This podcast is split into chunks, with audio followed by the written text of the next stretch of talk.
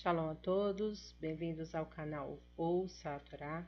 Hoje vamos fazer a terceira aliada para Shah Nitzavim.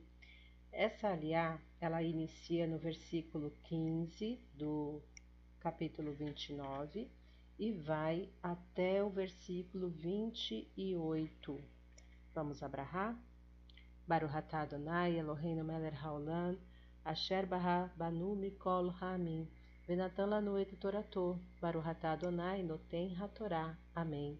Bendito sejas tu, Adonai, nosso Elohim, Rei do Universo, que nos escolheste dentre todos os povos e nos deste a tua Torá.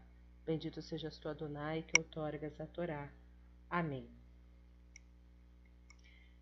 Para saberem que vivemos na terra do Egito e passamos pelas nações que vocês atravessaram, e viram suas coisas detestáveis e seus ídolos de madeira, pedra, prata e ouro que havia entre elas.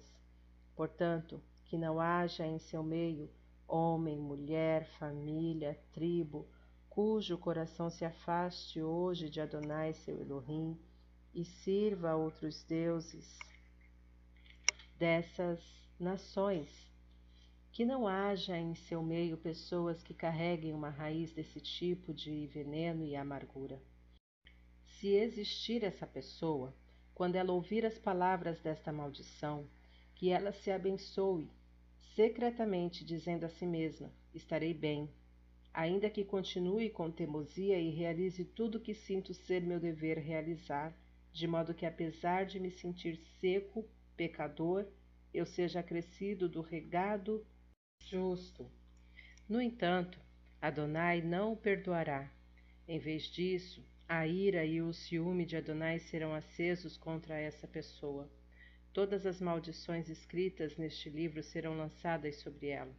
Adonai riscará seu nome de debaixo do céu. Adonai o separará de todas as tribos de Israel para experimentar o que é ruim em todas as maldições da aliança escritas neste livro da Torá.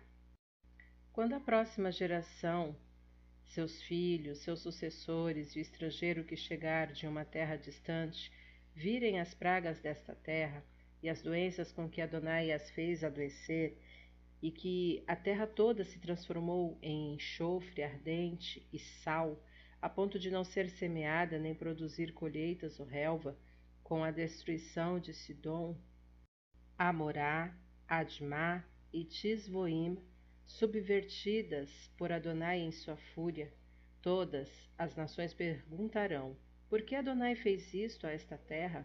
Qual é o significado de tamanha demonstração de fúria?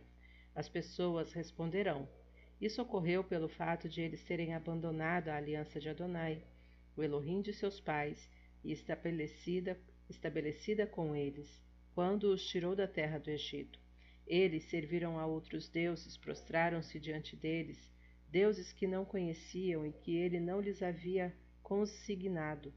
Por esta razão a ira de Adonai acendeu-se contra esta terra, e ele trouxe sobre ela todas as maldições escritas neste livro. E Adonai, em ira, fúria e indignação, os arrancou da terra e os lançou em outra terra, como aconteceu hoje. As coisas ocultas pertencem a Adonai, seu Elohim, contudo, as coisas reveladas pertencem a nós e a nossos filhos para sempre, para podermos guardar todas as palavras desta Torá. Amém. Baruch atah Adonai Eloheinu melech haolam, asher natan lanu Torah temet v'hayeu lanatah betorreino, Baruch atah Adonai noten hatorá. Amém. Bendito sejas tu, Adonai, nosso Elohim, Rei do Universo, que nos deste a Torá da verdade e com ela a vida eterna plantaste em nós. Bendito sejas tu, Adonai, que outorgas a Torá. Amém. Sobre o versículo 28 dessa aliá. Nos pertencem a nós e a nossos filhos para sempre. Aqui está a definição da ideia sobre a união nacional. O judeu se compromete com esse pacto a cumprir seus próprios deveres e também a aceitar a responsabilidade do seu cumprimento por todo o povo, e mais ainda pela futura geração, ou seja, sua vida assume proporções de enorme transcendência. Cada israelita se converte em um pregador, participa da missão nacional e aceita um destino cósmico. o de superar-se e elevar consigo todo o universo por meio da Torá e dos mandamentos divinos. Shalom a todos.